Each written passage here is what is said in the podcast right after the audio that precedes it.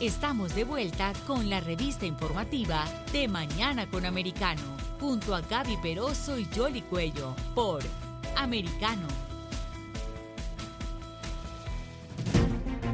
Y continuamos con más informaciones aquí en De Mañana con Americano y ahora le vamos a dar la bienvenida a Andrés Servín. Él es doctor en ciencias políticas, analista internacional y presidente de la Coordinadora Regional de Investigaciones Económicas y Sociales. Muy buenos días, ¿cómo está? Bienvenido. Días, muchas gracias por la invitación. Sí, bien, y el, el día eh, de hoy nos ocupa justamente el tema en la guerra de, en Ucrania y adicionalmente cómo se están configurando la posibilidad de que la Unión Europea reciba en su seno a Ucrania.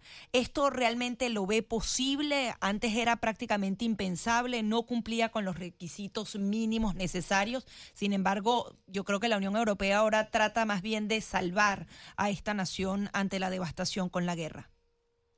Bueno, hay, un gesto simbólico al admitirla como candidato. Ahora, después de esto, viene toda una serie de procedimientos bastante complejos en el seno de la Unión Europea para la admisión, pero además de eso hay eh, una resistencia muy clara de algunos miembros a aceptarla con rapidez. Y yo creo que el punto fundamental es que mm, algunos miembros están evaluando con mucha claridad, primero, que eh, es un país que todavía está en guerra, y que por lo tanto no cumpliría con uno de los requisitos para incorporarse a la Unión, a la Unión Europea. Y segundo, mucho más importante, es que después de la guerra, sea quien sea el que salga victorioso de la misma, lo cierto es que va a haber un costo de reconstrucción de Ucrania muy alto. Y si Ucrania es miembro de la Unión Europea, ese costo seguramente lo va a tener que pagar la Unión Europea. Y más ahora cuando están los titulares indicando que de pronto los alemanes puedan entrar incluso en recesión, ¿no? que son claves en cualquier decisión. Y no es necesariamente por Ucrania, sino que el proceso como tal de integración a cualquier país de la Unión Europea toma tiempo. Usted mencionaba que, es más bien eh, simbólico. Y nos gustaría que, que, nos hiciera como un poquito de historia de cómo se llega aquí, porque los ucranianos son los que están llevando la peor parte de todo este conflicto. Bueno, se llega aquí por eh, toda una serie de razones, digamos, algunas que son específicamente focalizadas en la situación de Ucrania y Rusia, en el, particularmente en el Donbass, eh, el no cumplimiento de los acuerdos de Minsk 1 y Minsk 2, dos que establecían un cese de, fuego y la eh, incorporación de Donetsk y Lugansk como repúblicas eh, eh, semiautónomas dentro de un nuevo sistema político que se iba a establecer en Ucrania. Nada de eso avanzó a pesar de las supuestas garantías que prestaban Alemania y Francia para este proceso. Y por otro lado, había un avance de la OTAN eh, crecientemente cercano a, Ucrania y la posibilidad de que Ucrania se incorporara a la OTAN y eso fue el detonador para que Rusia eh, declarara esta, entre comillas, operación especial, en realidad la invasión de Ucrania. Entonces, eh, aquí hay una, una, confrontación muy clara por delegación, en el caso de Ucrania, entre eh, lo que es la Unión Europea, la OTAN, Estados Unidos, por un lado Gran Bretaña y por otro lado Rusia. Lo que pasa es que esta polarización que se supone que se da en el marco de la guerra de Ucrania en realidad se extiende mucho más a raíz de las sanciones económicas impuestas por Occidente. Y lo que estamos asistiendo hoy en día es a la creciente aparición de eh, un bloque atlántico, occidental, si queremos llamarlo así, en donde las alianzas se han fortalecido, y otro que de alguna manera no condena a Rusia, se mantiene neutral o en algunos casos apoya a Rusia. Recientemente hemos visto una conversación entre Putin y Xi Jinping y un incremento de las ventas de combustibles fósiles de Rusia a China en detrimento de lo que normalmente mandaban a la Unión Europea. Y por otro lado hay todo un proceso de intercambio entre los países euroasiáticos que apunta a la generación de un espacio desdolarizado dolarizado. Bueno, estamos conversando con Andrés Servín, precisamente poniendo en contexto todo esto que ha estado sucediendo con la invasión rusa de Ucrania. Sí, ahora sí, Andrés, se, nos cortó un poco la comunicación, quedamos en de desdolarizado. Sí, la creación de un espacio desdolarizado y de mecanismos financieros propios. quizás el paradigma claro es esta semana la reunión por un lado del G7 y por otro lado de los BRICS, porque también los, los países euroasiáticos apuntan a ganarse en su posición antioccidental, digamos, a eh, los países del sur global, y en eso estamos incluidos también los latinoamericanos.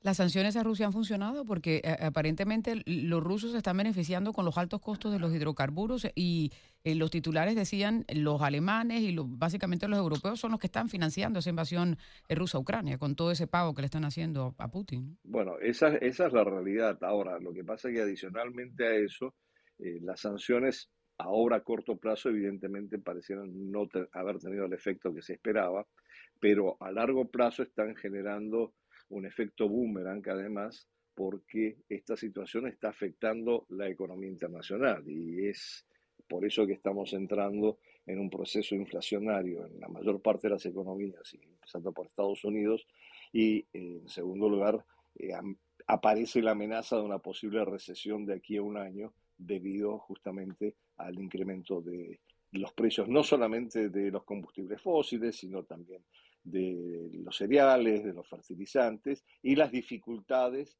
para la distribución de todos estos productos a nivel global. Sí, ahora usted habla de ese tema de, de un ambiente desdolarizado. Hay quienes dicen que Rusia tiene un objetivo a largo plazo que es justamente que, quebrar al dólar eh, norteamericano, China lo está ayudando comprando todo ese petróleo ruso. ¿Cómo puede configurarse el mundo luego de, este conflicto? Y ellos lo, lo anticipaban de esta manera, que incluso con las sanciones más fuertes, al final ellos podrían ganar. Mire, la verdad que yo no sé la capacidad de anticipación que hubieran tenido hubieran podido tener los rusos en estas circunstancias. Lo cierto es que lo que está pasando en este momento es que de una manera incipiente se han creado espacios financieros euroasiáticos crecientemente desdolarizados y eso lo está promoviendo, por un lado, la Organización de Cooperación de Shanghái, que es un factor institucional muy importante en el ámbito euroasiático, por otro lado, el proceso de armonización entre la Unión Económica Euroasiática que lidera Rusia y eh, eh, la, la, iniciativa de la franja y de la ruta o la nueva ruta de la seda de China. Y por otro lado, toda una serie de actores que no necesariamente están vinculados a la dinámica de la convergencia estratégica entre Rusia y China, pero que sí tienen una posición mucho más neutral e intermedia con respecto a alinearse o no con Occidente. India es un ejemplo. Recientemente, hace unos días, hubo una reunión de India con los miembros de la ASEAN, tratando de mantener esa posición neutral por otro lado, tenemos que India está así intercambiando con Rusia, eh, pagando en rublos y en rupias eh, toda una serie de productos.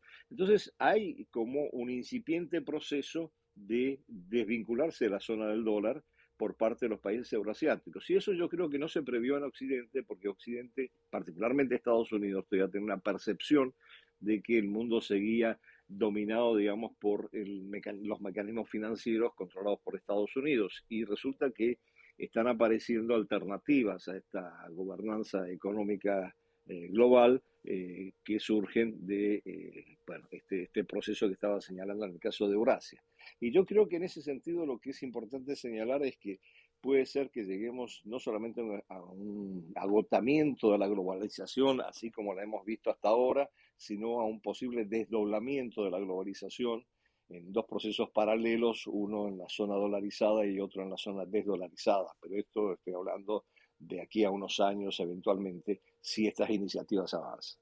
Ahora, ¿y cómo queda América Latina en, en esa descripción que usted acaba de hacer de lo que posiblemente ocurra a futuro? Bueno, nosotros estamos en una situación bastante precaria porque no tenemos importancia estratégica dentro de toda esta dinámica. Eh, la expectativa sería que como extremo occidente nosotros sigamos vinculados por razones de valores, pero no necesariamente de intereses, con el ámbito occidental. Y la gran expectativa se despertó Estamos conversando con Andrés Servín eh, y se nos dificulta un poco la comunicación, pero vamos a, ver si la restablecemos para que nos analice un poco más ah, el papel de la América Latina ¿no? y, la, y, lo que va a suceder de pronto con toda esta situación. Andrés, ¿estás ahí?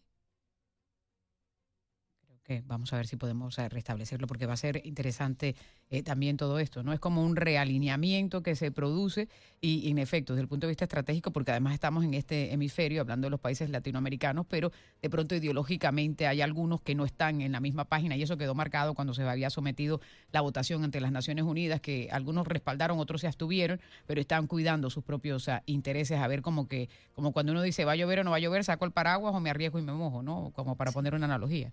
Ahora, y es que con este giro hacia la izquierda de toda América Latina, porque hay que considerarlo así, eh, esos países que de alguna manera compartían antes los valores occidentales se van a realinear con esta línea rusa, Irán, China, China con una influencia increíble en toda la región y adicionalmente América Latina pudiendo ser ese nuevo proveedor seguro de alimentos, pero hacia el otro lado del mundo. Ese es el gran detalle. Si siguen girando hacia la izquierda, de alguna manera América Latina va justamente a favorecer a esas naciones que quieren quebrar eh, a, las democracias libres del mundo. Y, imagínate en el lugar donde nos encontramos, donde muchos ciudadanos no quieren compartir eso, no están con esa ideología, pero van a quedar atrapados en esta situación. Y por eso el papel de los Estados Unidos y la, la importancia de la estrategia que se puede implementar hacia América Latina como para reagrupar y fortalecer eh, parte de ese hemisferio, porque siempre la crítica que se ha hecho en el pasado es esa eh, que es como que el familiar cercano, pero que no le, no le pone mucha atención, pero ahora ese familiar de pronto dice, bueno, si no me ponen atención aquí, me voy a ir a otro lado, y es lo que ha estado aprovechando en esos espacios eh, Rusia y China, porque hay que mencionar eso, ¿no? Los rusos y los chinos, y de pronto eh, ahora estaban tratando de buscar ese acercamiento, pero que no se consiguió ni siquiera en la cumbre de las Américas, porque de eso se iba a hablar, de la integración, de lo que tiene que ver con la, la inmigración, de también ese fortalecimiento económico y algunos expertos con los que uno ha tenido oportunidad de conversar dicen es que tiene que ir más allá de ofrecer dinero, imponer eh, las reglas que se tienen que seguir, tiene que haber como una cooperación entre las naciones, es decir, si tú me vas a ayudar financieramente, pero no es a dictar lo que, lo que, lo que hay que hacer porque no ha funcionado en el pasado. Andrés, eh, teníamos una dificultad, pero ya eh, hemos retomado, estábamos conversando con Gaby precisamente América Latina, que mencionaba yo como que es ese pariente de pronto y ya hablando con los Estados Unidos, o sea, que sabes que es familia, pero que parece que no le han puesto mucha atención y ahora eh, eh, ese familiar está buscando a, otras personas que le puedan beneficiar. Sí, lo que pasa es que desde septiembre, desde, eh, bueno, desde septiembre del 2001 en realidad se inicia un proceso de desentendimiento de Estados Unidos de la región por establecer otras prioridades en su política exterior pero eso se va agravando recientemente hasta que queda solamente como relativamente prioritaria la zona más cercana a Estados Unidos, fundamentalmente por los factores, migración y todo el tema del narcotráfico, y que está constituido por México y lo que yo señalaba como el Triángulo del Norte. Ahora, en el interín, lo que es América del Sur, recientemente ha estrechado vínculos económicos con China, y con otros actores económicos. Y ahora está por verse también si eh, el vínculo muy importante en términos de inversiones que se ha sostenido a pesar del desentendimiento de Estados Unidos con la Unión Europea por parte de América Latina se puede eh, desarrollar y puede avanzar y aquí está en cuestión también la posibilidad de una cumbre de la Unión Europea con la CELAC, la Comunidad de Estados Latinoamérica y del Caribe. Veremos cómo avanza esto, porque como ya señalábamos al principio, la Unión Europea está pasando por sus propias dificultades, entre otras cosas porque tiene un planteamiento de autonomía estratégica, con una brújula estratégica, que sin embargo está sometida en muy alto grado a eh, la estrategia de Estados Unidos en relación a Rusia. Sí, ahora usted habla de que América Latina no tiene tanta relevancia estratégica, pero todo este tema de que hay que tener proveedores seguros de energía, o sea, gas, petróleo, alimentos, materia prima, no puede cambiar un poco la relevancia que pueda tener esta región, tanto para un lado, para el otro. O sea, hay maneras de aprovechar el conflicto para, para que estas naciones puedan resurgir. Sí, aquellas, aquellos países de América Latina que tienen la capacidad de producir commodities eh, seguramente van a poder eh, ubicarse de una mejor manera en el sistema internacional. El problema es que no tenemos una voz colectiva que nos permita negociar una mejor inserción en el sistema internacional, que además es un sistema cambiante, como señalábamos al principio, eh, que ofrece muchas oportunidades, pero también ofrece riesgos y también cierra puertas en algunos casos.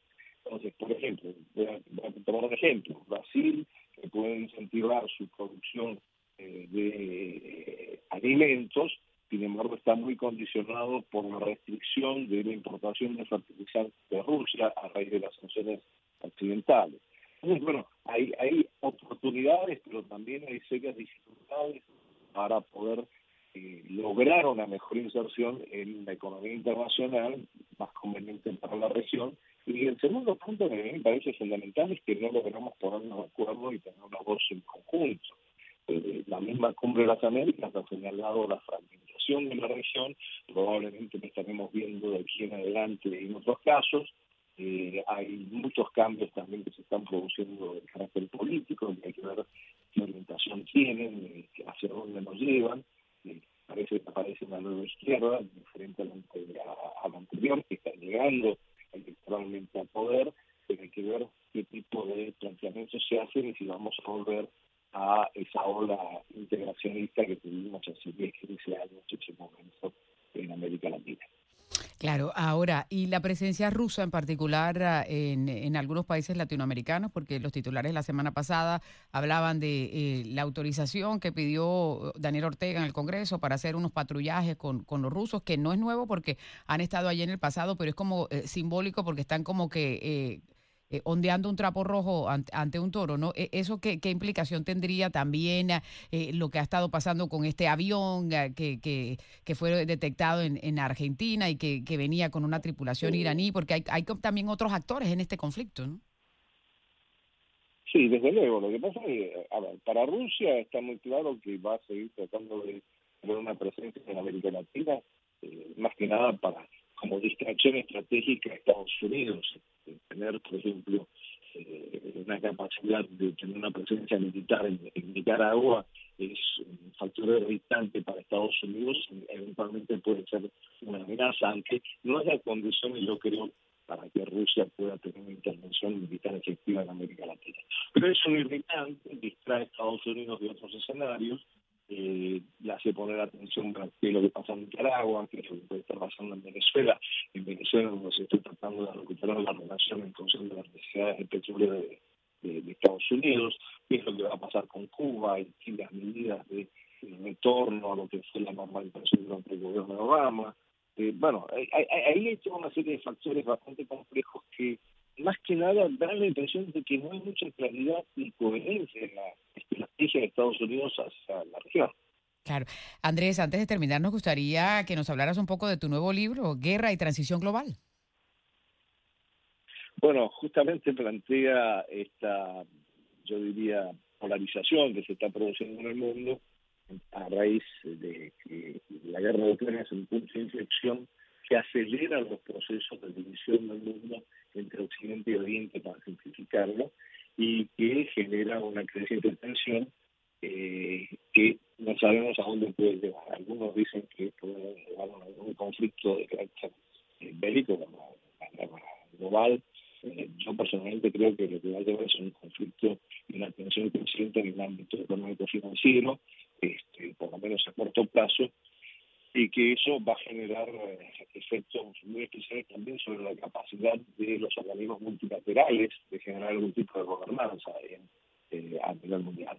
Eh, yo creo que una de las víctimas de toda esta situación con la guerra en, Ucrania ha sido las Naciones Unidas que han mostrado su incapacidad para poder intervenir positivamente para una salida pacífica hacia a, lo que está sucediendo en Ucrania.